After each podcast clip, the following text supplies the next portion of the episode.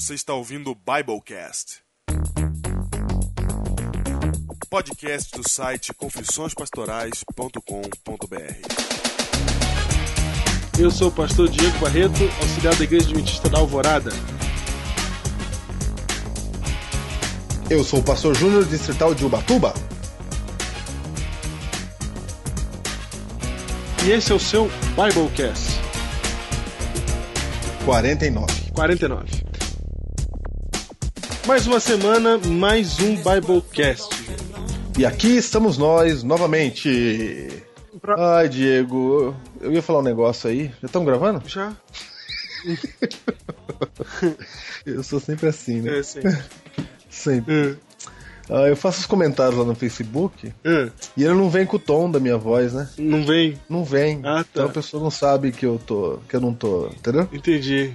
Você quer manipular as pessoas e não consegue com as letras apenas.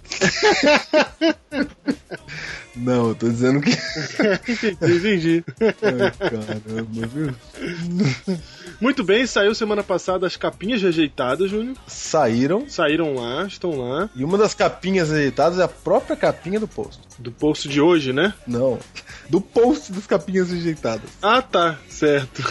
Não vou nem comentar. É, tá. Ah, agora eu entendi. É porque o Júnior, gente, não gostou daquele X vermelho que eu coloquei lá. Que, claro, eu coloquei lá porque eu, como não tenho nenhuma habilidade é, editorial de imagens, né? E, e, a- e o Júnior, a esposa do Júnior não pôde fazer, o Júnior também porque ela tava viajando e tal. Então ficou daquele jeito lá. E até hoje não me mandaram uma melhor, então eu não substituí. Ai, meu Deus do céu. Vamos hoje, porque hoje, hoje não tem escolha ser pastor, né? Hoje não. É que tava bom sem o X vermelho. Ent- Entendi, Entendeu? entendi. Como eu não salvei o projeto, não vou fazer de novo.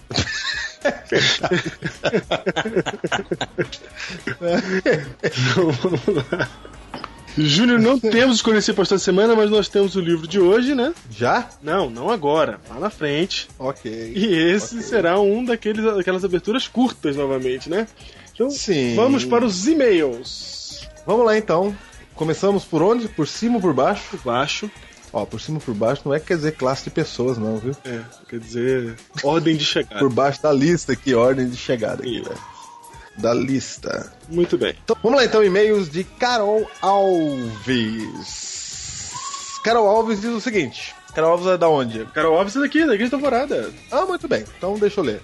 Diz assim, ó. Eu bem que poderia dizer, abre aspas. Nossa, esse podcast foi realmente muito bom. Até chorei. Ah. Fecha aspas. Fecha. Brincadeira, diz ela. Até chorei porque a gente falou no programa que tem gente que acha que sermão bom é aquele que faz chorar no final. Logicamente, foi por isso que ela colocou. lógico.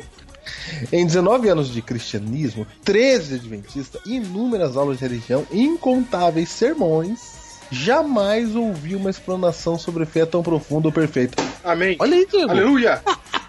Olha aí, Diego.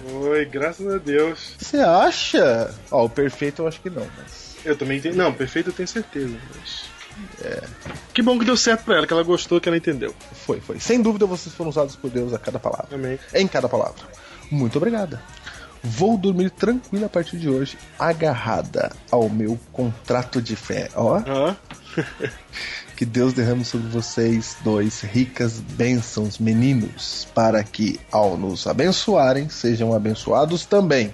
Grande abraço, Carol.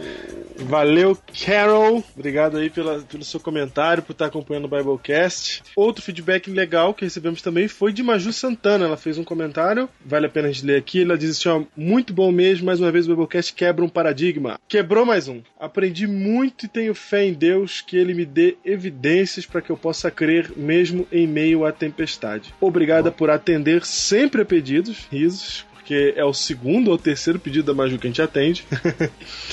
e para quem ainda não foi atendido, tenha fé. É verdade.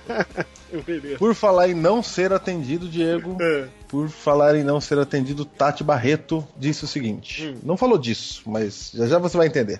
Comentando sobre o último Biblecast, ela disse muito, muito bom.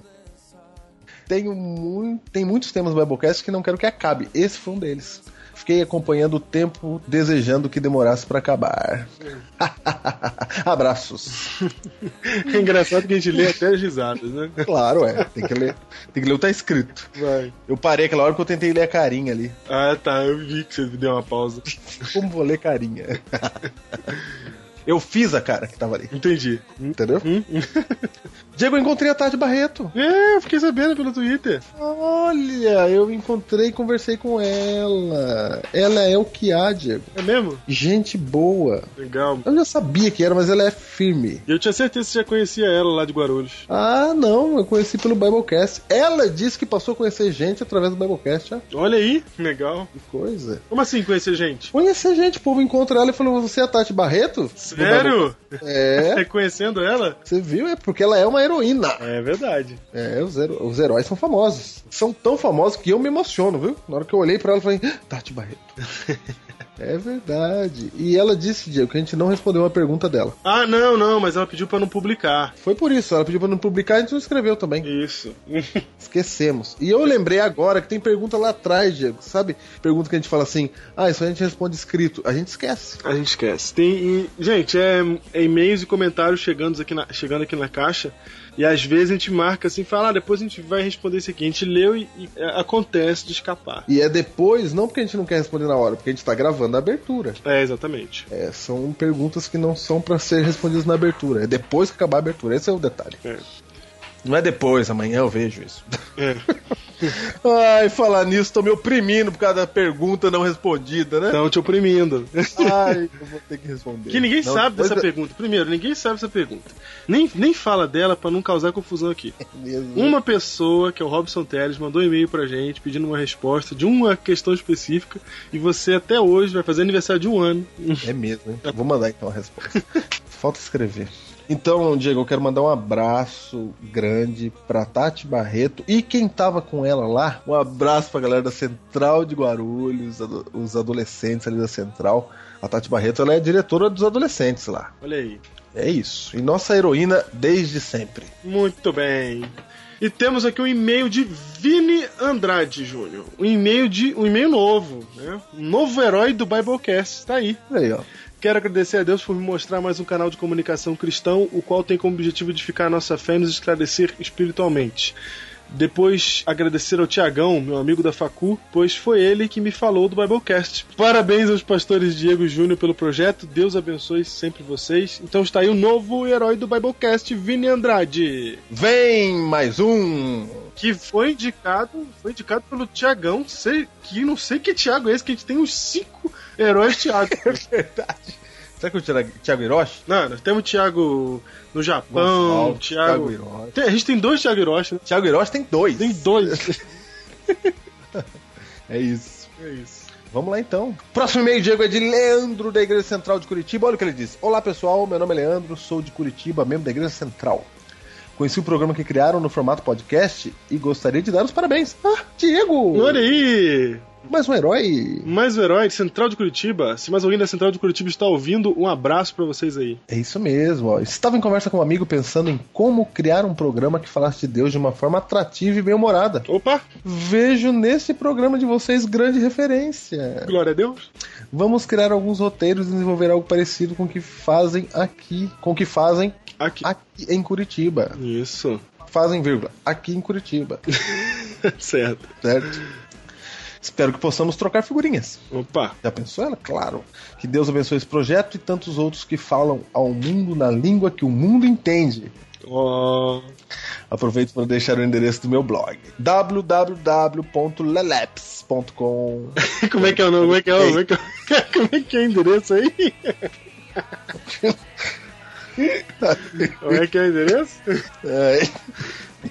www.leleps.com Lelep se escreve lelepz.com.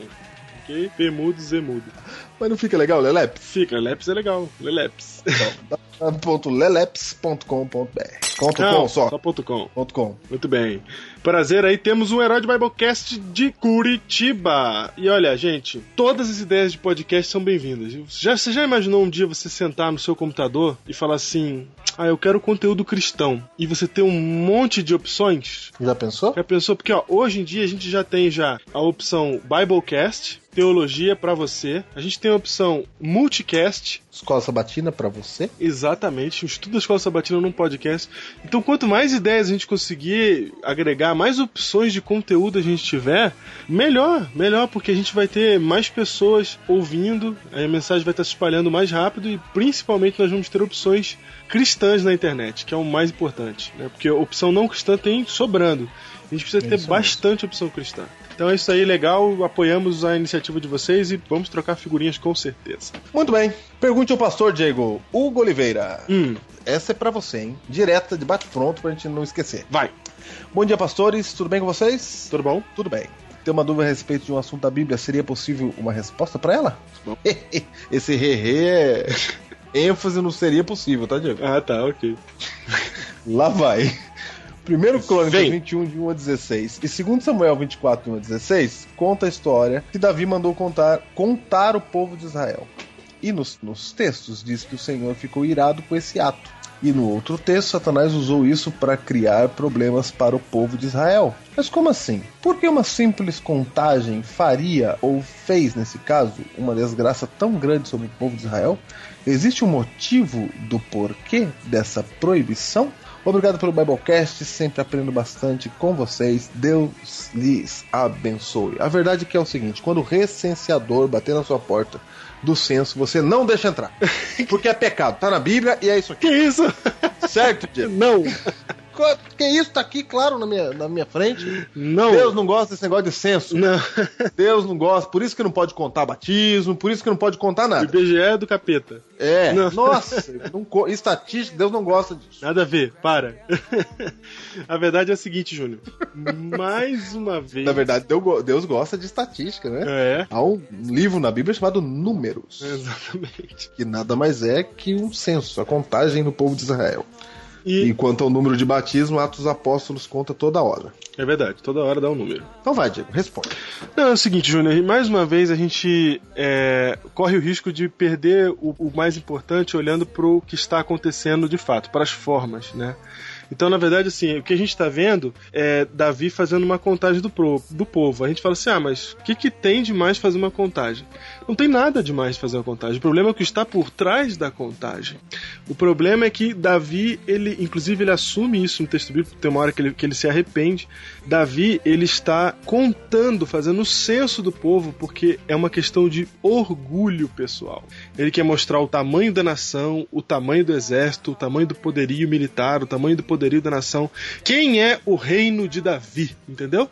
E aí, como ele está motivado pelo seu orgulho, aí aquela ação que não tinha problema nenhum se torna um grande pecado. Porque Deus odeia o orgulho. É isso mesmo, hein? Na verdade, ele não conta pra dar glória a Deus, nem pra ajudar o povo. Ele conta pra mostrar que o exército dele era grande. Exatamente. É um ato. Tirando, tirando a ênfase do Deus do exército. Exatamente. Certo? É isto. É isso. Júnior, alguns recadinhos rápidos antes da gente ir pro livro de hoje. Vai. Primeiro, hoje, exatamente hoje, dia 6 de maio, é aniversário de Nito Xavier, herói do. Sobe a musiquinha. Parabéns pra você pelo seu aniversário. Queremos que Deus lhe dê muita paz no coração. Você viu que nós fizemos um Biblecast de aniversário sem tocar essa musiquinha, rapaz? Foi muita, muito domínio próprio. Foi muito domínio próprio mesmo. Foi duas horas de programação, eu não toquei essa musiquinha. Não, essa musiquinha é o que há, rapaz. Você conseguiu fazer sem usar É ela. verdade. Muito domínio próprio. Muito bem, Nito Xavier, parabéns, Deus te abençoe. Continue firme na fé. Vai casar esse ano. Esse é o ano do Nito Xavier, hein? Deus Você abençoe. viu? É isso aí, parabéns. Pelo seu aniversário, Queremos que Deus lhe dê muita paz no coração. Muita paz no coração. Muita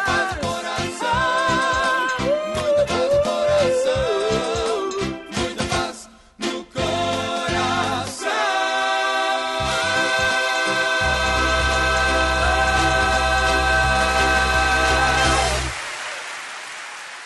E Júnior, agora mais dois recadinhos.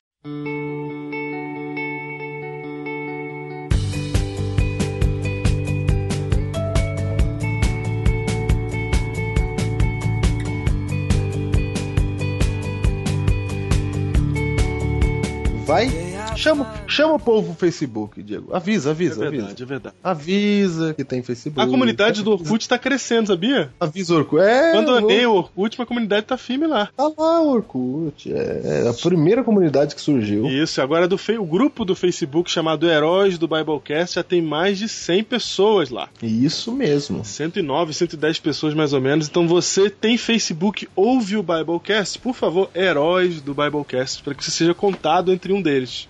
Saiba que logo depois que é publicado o Biblecast, certo? No momento que ele é publicado, você conta o tempo do Biblecast, entendeu? Aham.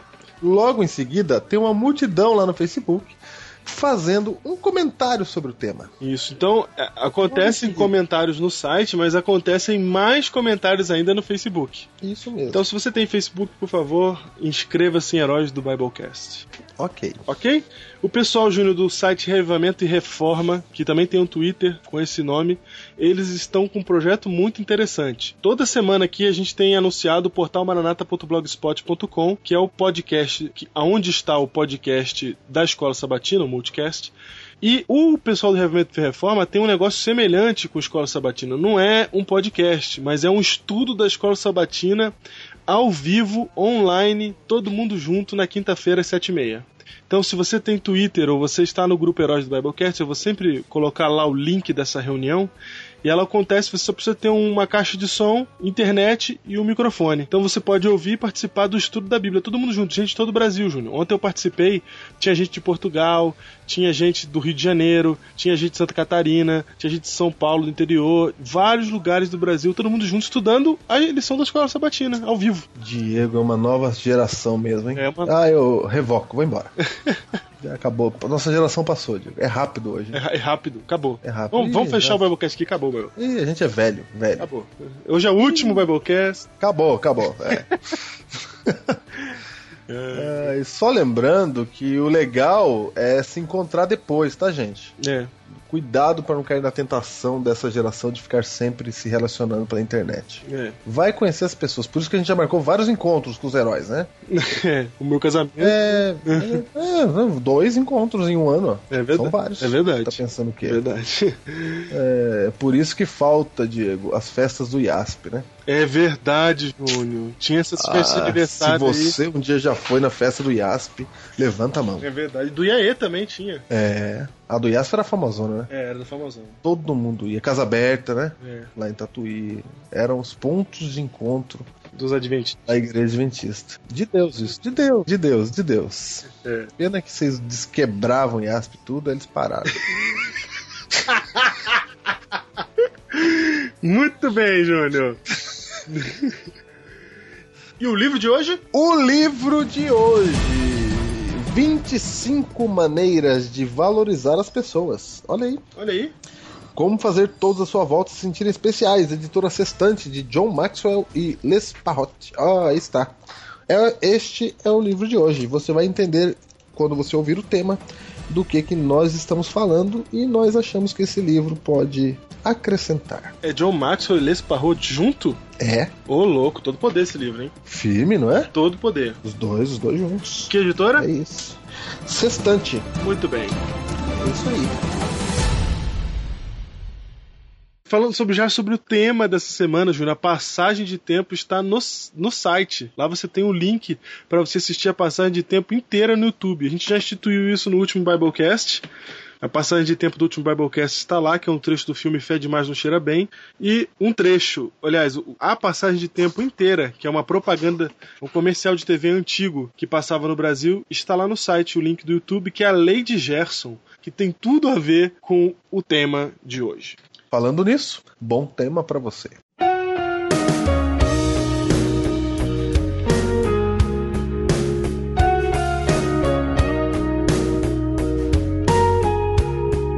Júnior, Biblecast 49, vamos tratar aqui hoje de um assunto, Júnior, que não foi o assunto principal, mas foi a causa do assunto principal, vamos dizer assim, durante toda a década de 80. E o período anterior e um pouquinho do período posterior também, porque, Júnior, o que motivou a Guerra Fria, é claro que foi as duas potências, né, Estados Unidos e União Soviética, mas ambos representavam ideologias diferentes, não é? Ambos representavam ideologias diferentes. Por um lado, você tinha os Estados Unidos da América, crendo no livre mercado, Livre mercado. crendo no mérito, Isso. crendo que a lei que deveria reinar era da oferta e da procura, crendo que o melhor deve sobreviver. Por outro lado, você tem a ex-União Soviética pensando que, dizendo que o capital deveria ser deixado de lado e que quem deveria receber mais é aquele que mais trabalha, colocando o trabalho acima de tudo. De um lado, liderando o bloco comunista União Soviética, do outro, liderando o bloco capitalista e democrático, né? Eh, Na verdade, haviam duas ideologias aí, mas uma se correlaciona com a outra. É, os Estados Unidos, então, representando a democracia e o capitalismo, que é o foco do nosso Biblecast de hoje. Nós vamos falar sobre o que o título, o que o título diz, que é o, o que mais ou menos essas duas é, potências na época estavam tentando representar e hoje nós claramente podemos enxergar um quadro que naquela época não dava para enxergar. O título do Biblecast de hoje é O lucro ou as pessoas. How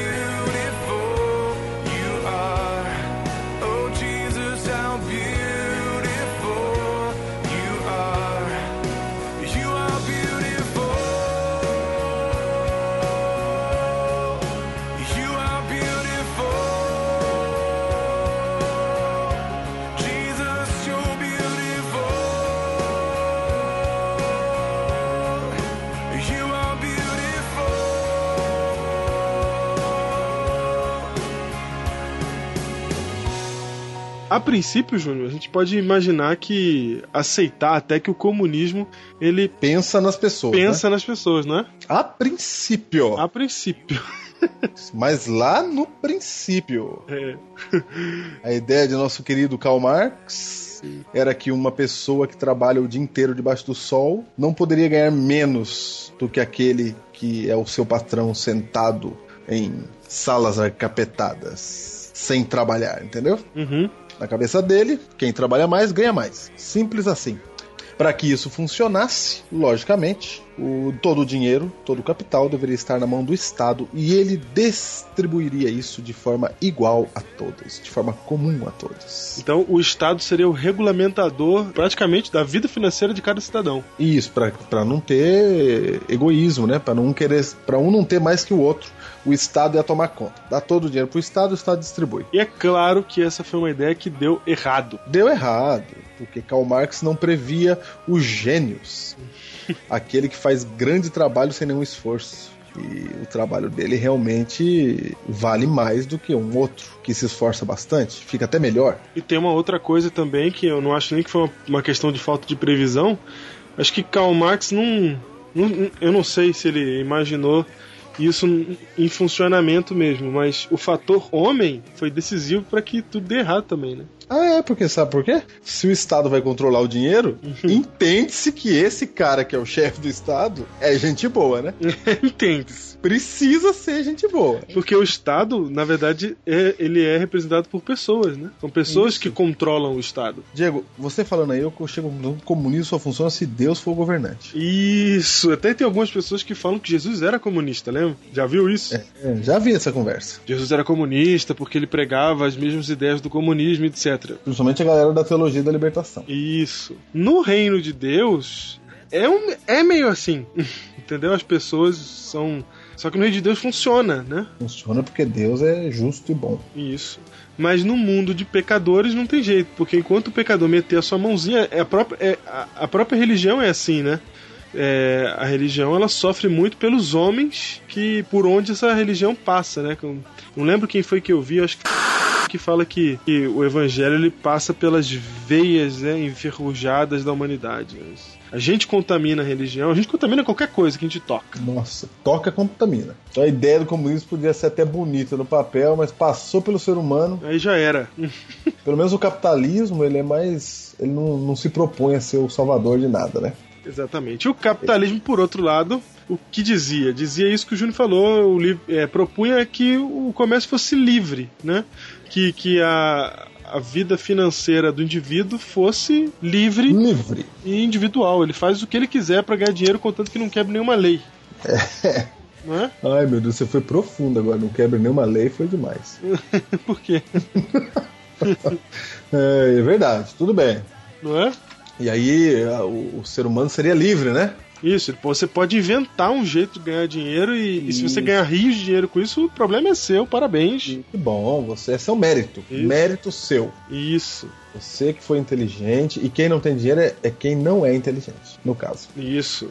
E, e o capitalismo se arroga também de equilibrar as coisas, porque aquele que trabalha muito pode conquistar muito também, né? Por causa do mérito. Isso. O que na prática pode não acontecer, né? Pode não acontecer. Um exemplo é o Brasil. Você sabe que se todo mundo for pra escola estudar direitinho no Brasil, sabe o que acontece, né? O quê? Não tem lugar pra todo mundo. Simples assim. Ah, pra trabalhar é verdade. É, simples assim. 190 milhões de brasileiros não tem lugar pra todo esse povo no mercado de trabalho. É simples assim. Então, para aqueles que acham que a educação resolve tudo, Gosto de levar vantagem em tudo, certo? Leve vantagem você também. Por que, que a gente está falando desse assunto, Júnior? Porque a gente resolveu falar de sistema financeiro e essas coisas. Porque existe um texto na Bíblia. Eu, antes de ler esse texto, eu quero é, refletir com vocês, no- analisar uma coisa com vocês.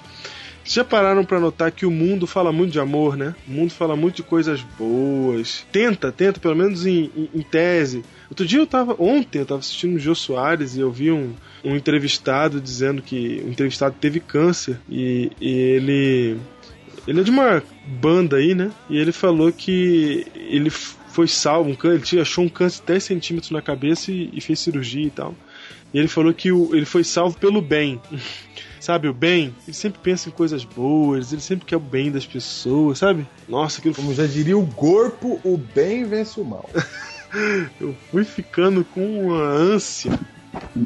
O cara não quer falar Deus, aí fala o tal de bem, inventa uma- um conceito maluco e. Ah! Então você vê isso no mundo o tempo todo. Então, gente, pensadores seculares, filósofos, é, tanto cristãos e religiosos, sempre falando que discursos humanistas né, sobre o amor e a caridade. Só que ao mesmo tempo que esses discursos existem, parecem ser discursos vazios porque você não vê a realidade mudando de verdade, certo? sempre é, a, desigualdade social permanece e as pessoas estão fazendo muito pouco para mudar isso só estão no discurso né assim é, você vê até grandes homens doando dinheiro mas quem está realmente é, pensando em doar grandes somas de dinheiro né em, repartir o que tem eu tenho um tanto, eu vou dar metade para alguém, ou então não, eu vou pegar alguém e vou ajudar aquela pessoa até o fim. Não, a gente está interessado em, em eventos sociais, né? A gente vai lá e, e dá um dinheiro, a gente vai lá e, e, e faz uma doação e pronto. né? Ninguém está Na verdade, você paga pra tirar o remorso da cabeça. Isso, exatamente. Ninguém está realmente querendo transformar a vida do outro. As pessoas estão querendo só se livrar dos seus próprios problemas. E se um pobre é um problema para um rico, ele tenta se livrar dele. Ele não está tentando transformar a vida do cara. E você nota isso pelo, pelas atitudes. Então o discurso diz uma coisa e atitudes são outras. Por quê? Foi profundo, hein, Diego? É como se eu dissesse assim: ah, toma dinheiro pra você sair de perto de mim. Isso. Dinheiro que você precisa, tome aqui. Tome, pronto. Tome, se vira. E, e depois ele ainda, ainda- ele ainda sai com o peito levantado falando assim: ó, ajudei, eu sou, sou uma boa pessoa. O bem, Isso. eu tenho bem. O bem está bem. em mim. e aí, Júnior, você encontra Ezequiel capítulo 33, versículo 31, Que diz. que diz assim: ó. É agora. É, vem. Diz Vem em assim: mim. Com a boca professam muito amor, mas o coração só ambiciona lucro. Com a boca professam muito amor. Olha, não é assim? Você vai assistir Faustão, os caras estão tudo lá, né? Não, porque falam. Todo mundo é gente boa, né? tudo, É bom. tudo é maravilhoso. Eles são bons. Todo mundo quer ajudar todo mundo. Ai, meu Deus. Todo mundo é bom. todo mundo é bom. Ajuda. Os programas de TV ajudam. E a gente é assim também, Júnior. A gente também. A gente também. É, não nesse tanto, né? Porque a gente tá falando de quem tá se expondo, porque eles estão na mídia, então eles se expõem mais e tal.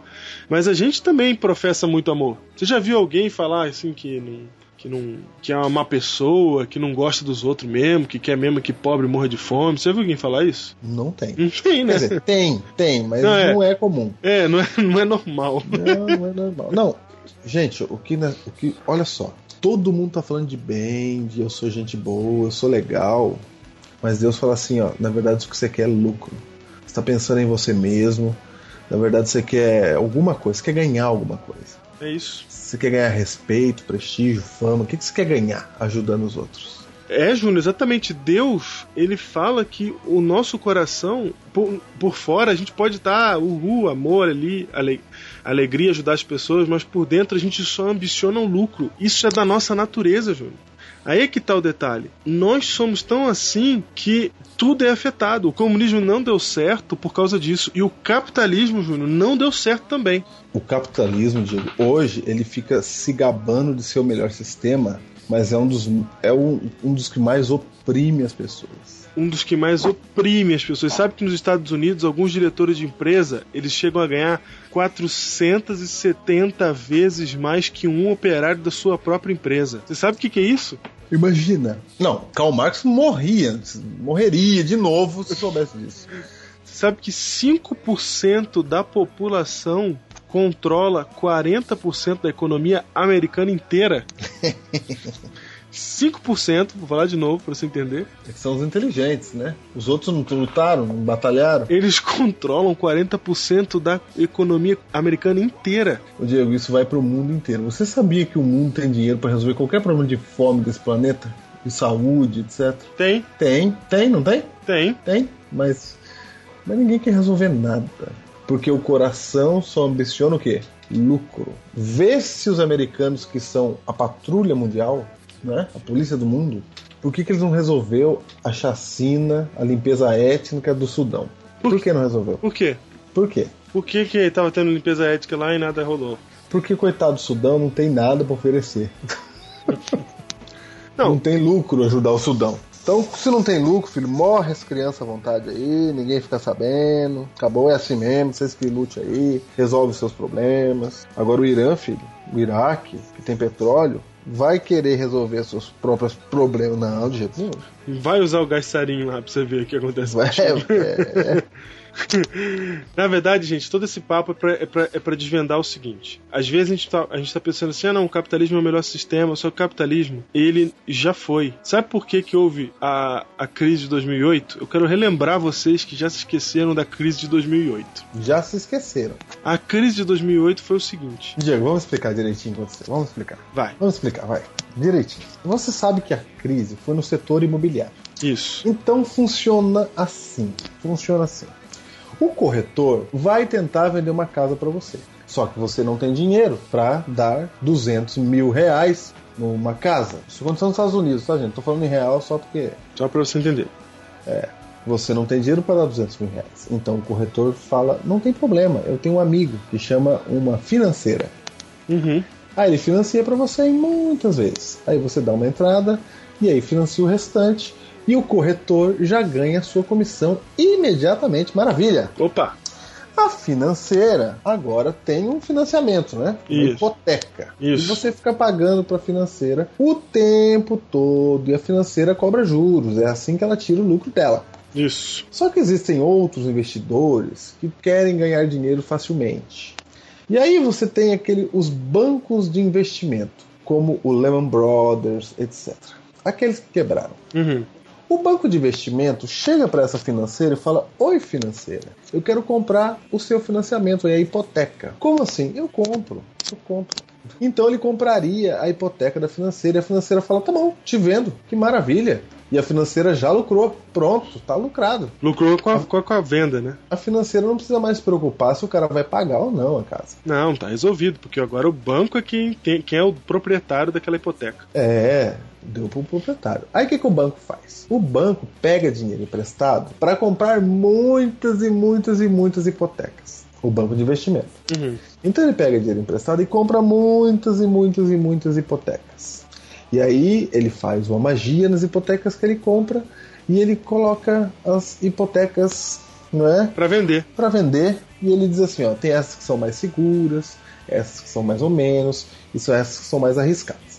As mais arriscadas também pagam juros maiores, etc e tal, e coloca para vender e o investidor fala: "Olha que legal, eu vou comprar então". Como ele vende para muitos investidores, ele paga o empréstimo, o banco de investimento paga o empréstimo que ele fez e fica com lucro. Todo mundo ganha dinheiro. Maravilha. Maravilha, Certo? Certo. Aí o caminho inverso acontece. O grande investidor que está com as hipotecas lá agora, que comprou, ele vai falar assim: Eu queria mais comprar mais. Aí o banco de investimento fala: Ah, você quer mais? Tá bom, eu vou pedir lá para a financeira.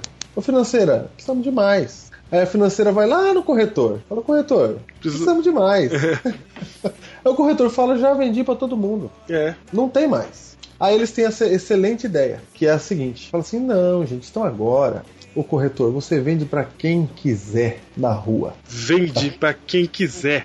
A financeira fala. Porque você sabe que você adquirir um financiamento, eles revistam sua vida, tem que dar metade de entrada, não é? Isso. Mas lá nos Estados Unidos fizeram assim, não. Como ele, os caras queriam ganhar dinheiro mais rápido, ele falou assim: Ô corretor, se, vou pagar a comissão se você vender casa e eu não quero saber mais para quem você quer vender. Você pode vender para quem você quiser. O mendigo da rua.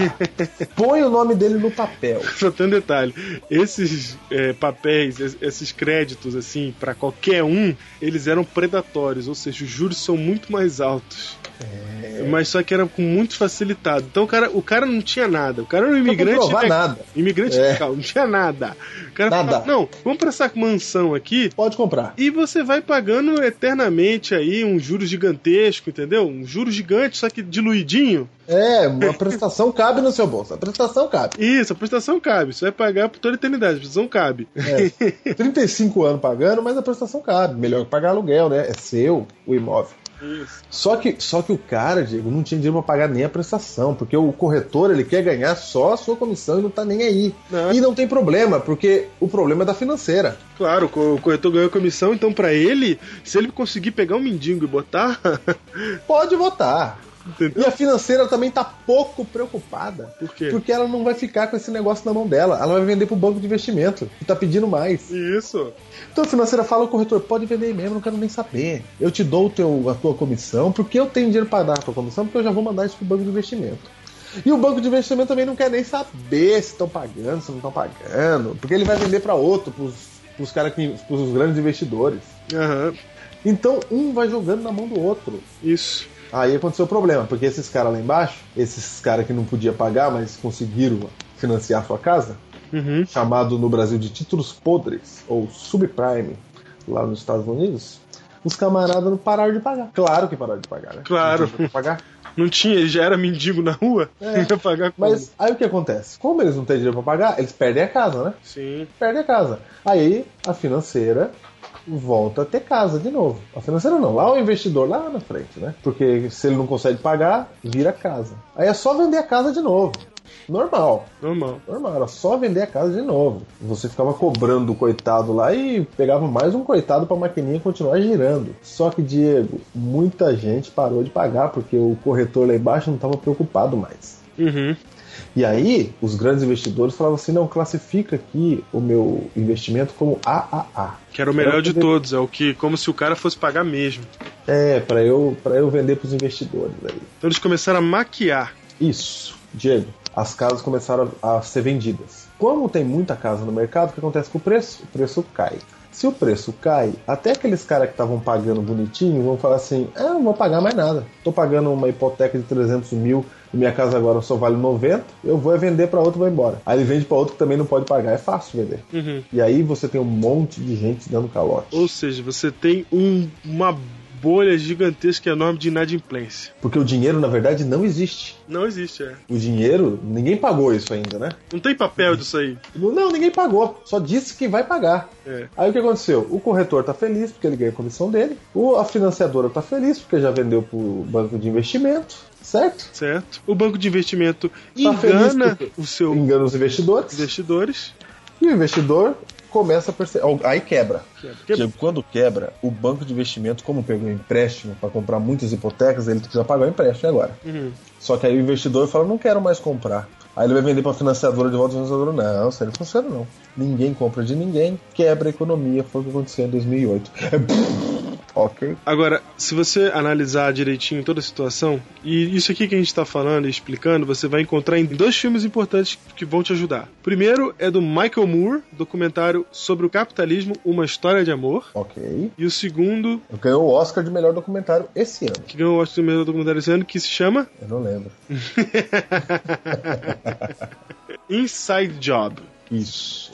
Inside Job. Não sei como é que é em português, se é que saiu o documentário em português, mas eu sei que é Inside Job. E que, é, que estuda exatamente o que aconteceu em 2008. Todo mundo tirou o dinheiro. Tirou o dinheiro da, da- do- investi- dos investimentos, do- do- da bolsa de valores, da, da economia.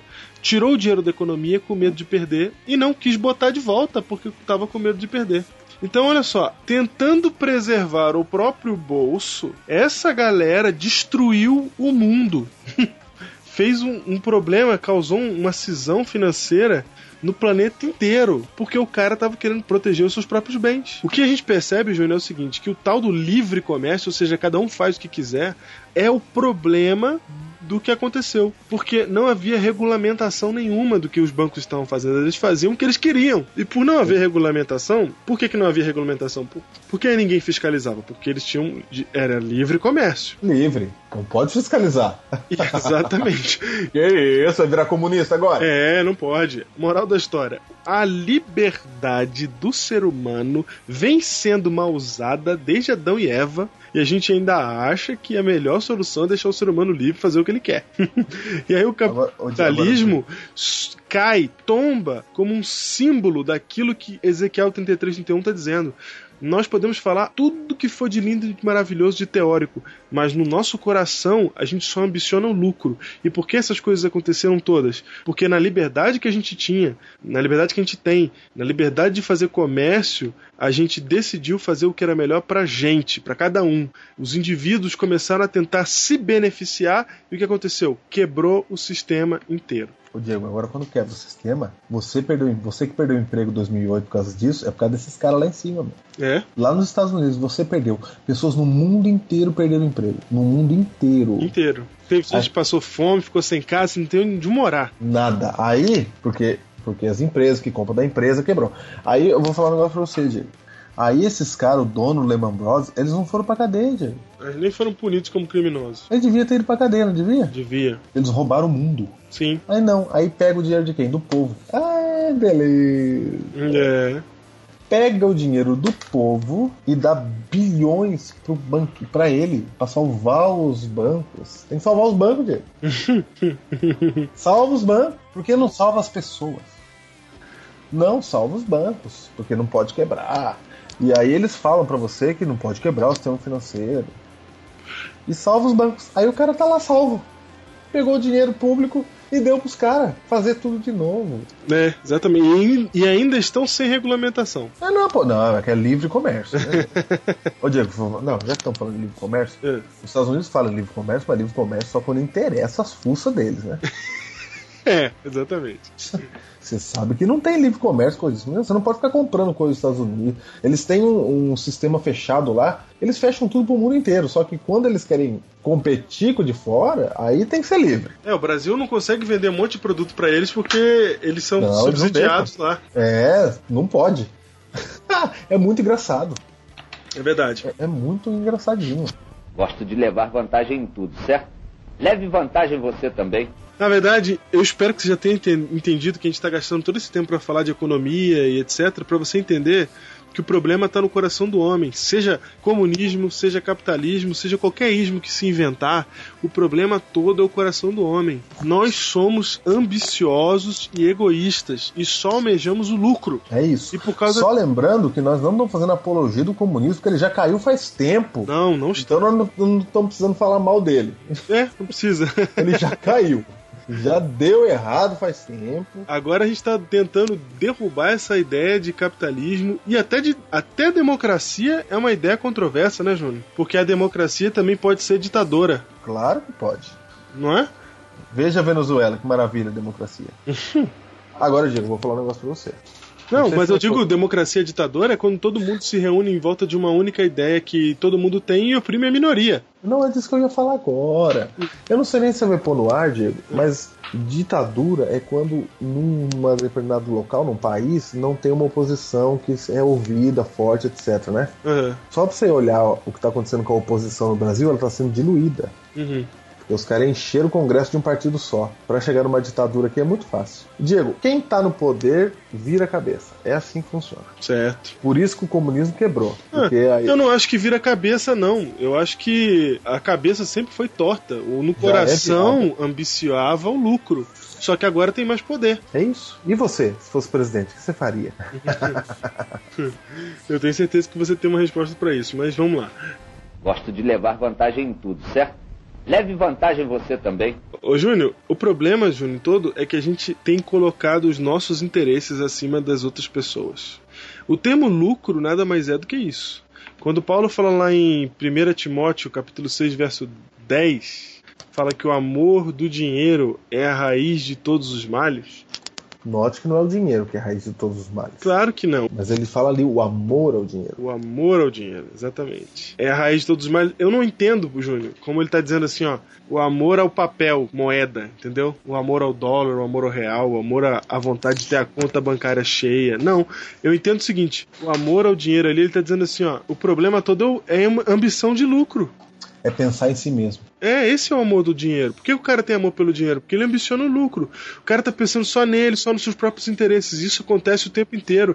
E uma vez, Júnior, eu lembro, a gente tá andando em Arthur Nogueira, e aí a gente tava, a gente tava olhando pra um carro bonito, que a gente falou, olha, esse carro é, queria ter esse carro. E, e aí a gente, a gente lembrou da Matrix, a gente falou assim, cara, todo esse mundo que a gente tá vendo aqui, todo isso aqui é, é- é um sistema criado por, por Satanás, que é tipo a Matrix mesmo, que você fica, fica vidrado na ilusão, entendeu? Então o cara produz um carro novo, uma empresa produz um carro novo, com, com design, com curvas, com coisas, para você desejar, para você ambicionar ele e perder o foco daquilo que realmente importa. Você acha que na hora de ele fazer o carro ele falou assim: Nossa, eu preciso fazer um carro para as pessoas chegarem mais rápido no trabalho. Eu preciso fazer um carro para a pessoa Ter mais qualidade de vida. mais qualidade de vida. Eu preciso fazer um carro mais potente, porque, nossa, vai que ela precisa chegar no hospital, fazer ambulância. Nossa, toda essa tecnologia tem que ser usada em ambulância. É assim? Ô Júnior, e sabe o que, que é mais interessante? É que o diabo não tem um- no quartel-general dele um quadro negro gigante com todos os esquemas para fazer a Matrix existir. É muito simples. Para a Matrix existir, só é preciso que cada ser humano se preocupe com seus próprios interesses. E automaticamente o mal vai sendo criado e recriado, desenvolvido e cada vez fica mais difícil da gente alcançar ideias sublimes como as ideias do evangelho, entender o que Cristo queria quando ele disse amar o seu inimigo. Fica tudo mais difícil por quê? Porque a gente criou um sistema de vida que se baseia no lucro pessoal, na, no, no interesse próprio. Então é, é isso aí que você falou. O cara que vai construir o carro, ele não está construindo o carro preocupado em ajudar ninguém. Ele está construindo o carro preocupado em fazer você comprar. Não interessa o que vai acontecer. Por exemplo, hoje em dia, só de um carro, fiquei sabendo hoje essa informação, só um carro. O cara falou assim, ó, demora para você fabricar 200 demorava um mês, só um modelo famoso. Não vou falar o nome aqui. Ele falou hoje os caras estão produzindo 63 por dia. E São Paulo tem 7 milhões de veículos, não cabe mais ve- veículo em lugar nenhum. Mas você acha que o cara da empresa tá ligando para isso? O cara da fábrica? E não tá nem aí. Você acha que os caras da loja estão preocupados com isso? Os caras que estão vendendo? Não tem mais como andar aqui em São Paulo. Você que não mora em São Paulo, erga as mãos pro céu e dê glória a Deus três vezes. Porque aqui em São Paulo não dá mais para andar. Aí os caras estão produzindo carro e t- não estão nem aí, estão nem preocupados com isso. É Ninguém, aliás, ninguém está preocupado com nada. As pessoas estão vendendo seus produtos, seus serviços, despreocupados com as outras pessoas. Elas só estão preocupadas com elas. E o cristão com isso? Gosto de levar vantagem em tudo, certo? Leve vantagem você também. O cristão com isso é o seguinte, Diego.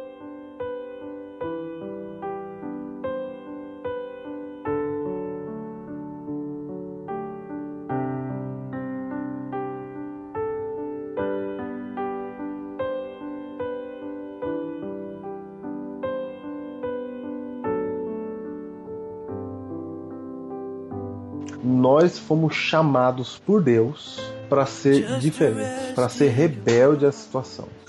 Deus chamou a gente para se preocupar com o outro. Esse é o desafio. Deus chamou a gente para não pensar em nós, mas primeiro para pensar no outro. A Bíblia fala assim: ó, tende em vós o mesmo sentimento que houve também em Cristo Jesus. Que ele, subsistindo em forma de Deus, assim mesmo se esvaziou, assumindo a forma de servo. Então Deus espera que os seus seguidores pensem nos outros. E Diego, é muito fácil a gente pensar em nós mesmos. Ah, mas eu sou adventista, eu sou pastor. Eu penso em mim. Ah, Diego, tem um monte de, um monte de jeito de a gente aqui pensar em nós mesmos e fazer as coisas de Deus. É ou não é? Não entendi esse negócio de eu sou pastor. Não? Não. Até a gente que é pastor, se a gente não tomar cuidado, a gente trabalha na obra de Deus, na casa de Deus, em, visando o lucro, entenda-se interesse pessoal, Isso. em vez de pessoas. Vou dar um exemplo. Nossa, tem vários. Eu vou dar um. Imagine que você distribui uma cesta básica. Uhum. Tem gente que distribui cesta básica, mas no fundo do coração ele está distribuindo para a pessoa se batizar na igreja. É verdade. Então aí ele está pensando em qual interesse? No dele. Ah, não, mas fazer a pessoa batizar não é interesse dos outros para o bem-estar da outra pessoa? Não. não? Não, porque você não deixou outra pessoa. Você não deu o direito dela de se interessar. Você tá, tá interessado por ela. Ah, entendi. Quer dizer que, na verdade, eu quero que ela tome. É que nem quando você namora alguém que não é da igreja. Hum. Você não ama a pessoa direito. Não, ainda não ama, né, gente? Pelo amor de Deus. Não, só quer que ela mude de religião e vai me dizer que gosta dela, tá louco? Isso é boa. Tá oprimindo a pessoa, caramba. É verdade. Muda aí, muda aí. É, muda aí. Ó, eu namoro você, mas vai pra minha igreja. Deus falou pra você não, não namorar quem está fora da igreja, porque se você faz isso, você está ambicionando o lucro e não as pessoas. É seu próprio interesse. Exatamente. É seu interesse de namoro que você tá querendo resolver e não o problema da pessoa. Você não quer que a pessoa vá pro céu porcaria nenhuma. É.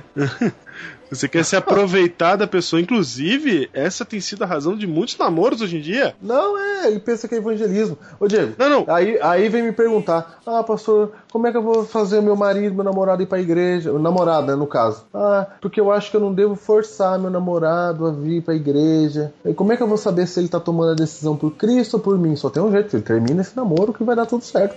Vai dar pra saber. Aí vai dar pra saber. É lógico, você tem que terminar, deixa a pessoa decidir sozinha. É. Depois que ela estiver na igreja, ó, Deus fala pra você namorar, quem tá fora, porque você tá pensando em si mesmo. É isso, é egoísmo, viu? É ego. Você aqui é um namorado. Você não quer que ninguém vá pro céu. É isso. Você não gosta da pessoa. E se você. E, Júnior, fora o, o, caso de, de pessoas da igreja, de, de fora da igreja, também, hoje em dia, o que é ficar? É se aproveitar da outra pessoa. Isso, eu penso em mim. Sabe por que que ficar é pecado? Porque você tá pensando só em você. A Ellen White diz assim, ó, brincar com os corações não é pecado de, de pequena magnitude diante de Deus. Ó, não é pecado de pequena magnitude.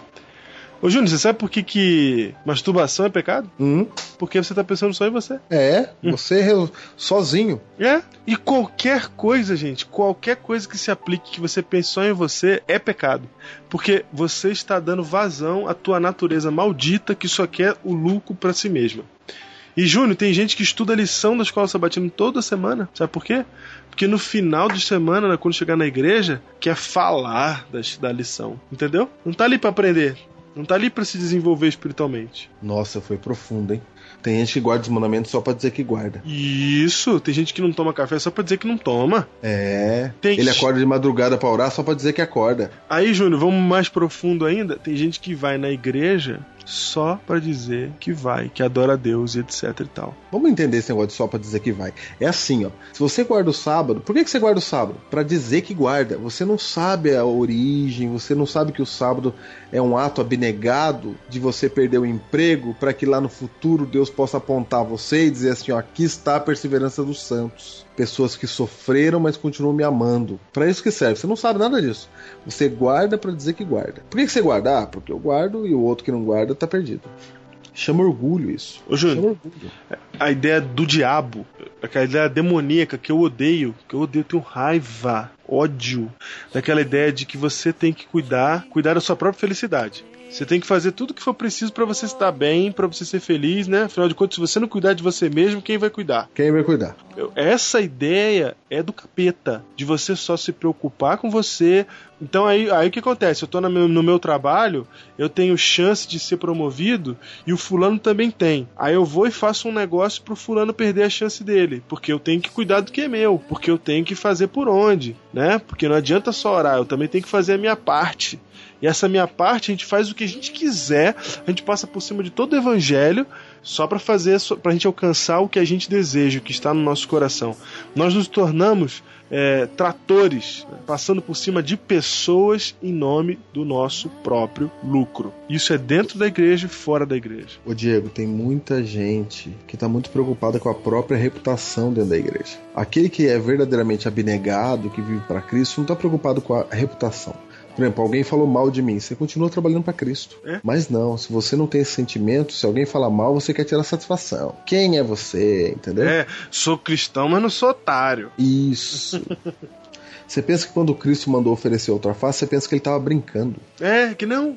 Ele fala, oferece outra face. Ele tava brincando, né? Isso aí era só uma É. hipérbole. Não, ele tava falando sério. Ele tava falando sério. É pra oferecer mesmo. Porque quando você oferece a outra face, por isso que é tão difícil perdoar, porque perdão, você perde alguma coisa.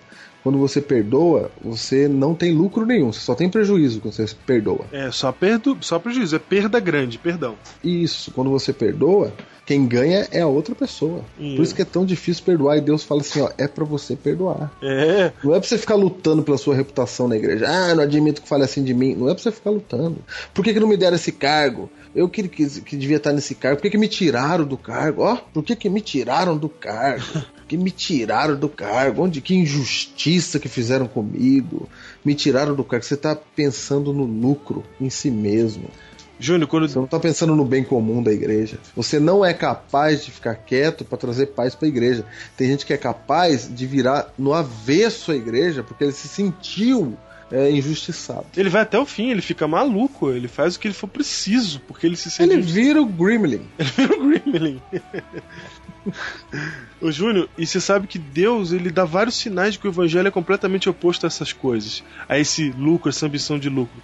Quando o evangelho, por exemplo, quando Deus fala, por exemplo, pra gente perdoar, quando Cristo fala pra gente perdoar, ele tá falando pra gente perder, é o completo contrário do, do lucro que, a gente- que tá na nossa natureza. Ele tá fazendo a gente treinar a deixar de sermos ruins como nós somos. A Bíblia diz que a semente tem que morrer, né? Quando Cristo te chama, tá dizendo assim, ó, morre, é para você morrer. As suas ideias, o, o seu, tudo aquilo que você sabe, o seu orgulho, você entrega e dá para Cristo. Lucas 9, né? Negue-se a si mesmo, Isso. toma a tua cruz e siga-me. Isso. O que que é toma a tua cruz? Cruz é aquilo que qual é o seu fim? É morte. No caso ali, a cruz de para Cristo, a cruz era fazer a vontade do Pai, não a vontade dele. Isso, Lucas capítulo 9, verso 23. Qual é a sua cruz? Qual é a su... E ainda que seja a morte, Júnior. Não, esse texto foi Ainda bom. que gente. seja- Tem um monte de gente que pensa que esse, essa carregar a sua cruz aí, tem um monte de gente que acha que é um sofrimento que Deus te coloca para você carregar. Aham, é. Não tem sofrimento nenhum. A cruz é aquilo que te impede de deixar o seu próprio eu. Aquilo que te impede de você fazer a vontade de Deus. Porque fazer a vontade de Deus não é fácil. Porque você tem que sublimar a sua própria vontade. Negar-se. É. Agora, Isso é cristianismo, Diego. é, no, no, no verso seguinte, o 24, ele fala que aquele que tentar ganhar a sua vida, perder lá. Perder lá. Mas o que perder a sua vida, ó, o que perder a sua vida por minha causa, esse a salvará. E no verso Gente. 26 ele fala assim, ó, porque de que adianta ganhar o mundo inteiro e perder a vida eterna? Olha aí. Diego, vamos parar de brincar de igreja. Vamos parar de brincar de igreja. Cristianismo é perder a sua vida. É isso. Isso é cristianismo. É isso. Se você não entende, se você não quer, é porque você não sabe quem é Jesus. É isso mesmo. Tua fé tá, tua fé tá com problema. Você pode até estar na igreja. Perde a tua vida e vive para os outros. É isso. É isso. Se você não consegue entender isso, se você não consegue abraçar isso, se você tá achando esquisito o que a gente tá falando, te falta Cristo na tua vida. Seja você quem for, tenha você quantos anos tiver de religião. Se você não entende esse conceito, é porque você não está entendendo ainda o que Cristo fez por você, você ainda não está entendendo esses detalhes. Quando você compreende o que Cristo, quem Cristo realmente é, você fala assim: meu, eu, eu, não quero mais viver se não for para ser igual a esse homem, se não for para fazer o que ele me pediu. E, e aí você entende que você tem que abandonar essa tua naturezazinha cretina, medíocre. Aliás, nem medíocre, é pior do que medíocre. Porque você é assim, eu sou assim, a gente é assim, a nossa natureza é assim. Se deixar, nós nos tornamos cada vez piores. Mas pra gente ir na contramão dessas, dessas coisas, dessa natureza, na, na contramão dessa ambição por lucro, a gente precisa seguir o caminho que Cristo seguiu pro Gólgota, de negar a si mesmo. Ô Diego, vou dar um exemplo aqui. Eu que tenho filho agora, eu tô entendendo algumas coisas.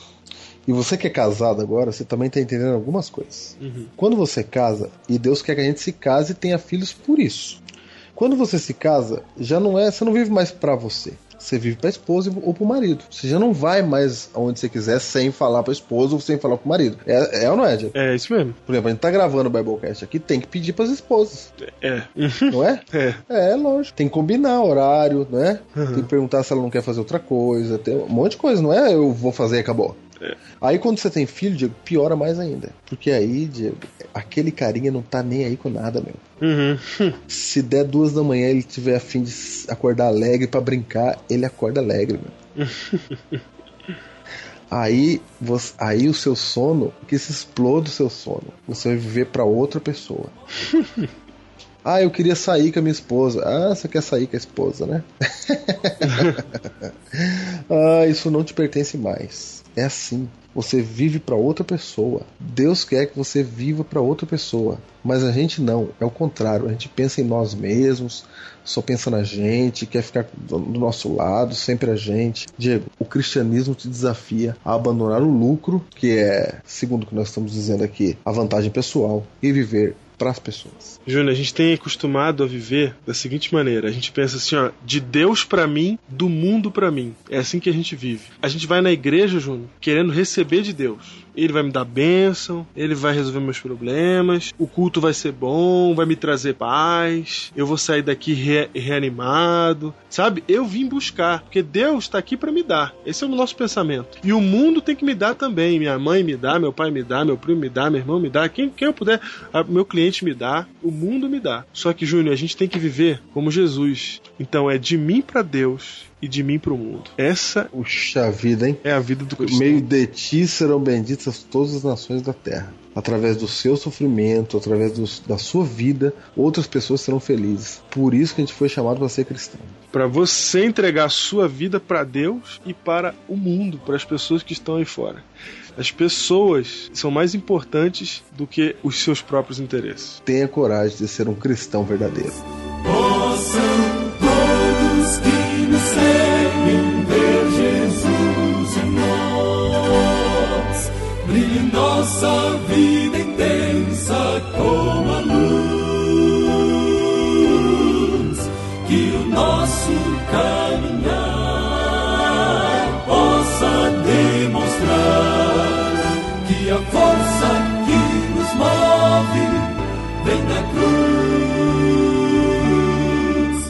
Possam todos que nos seguem ver Jesus em nós.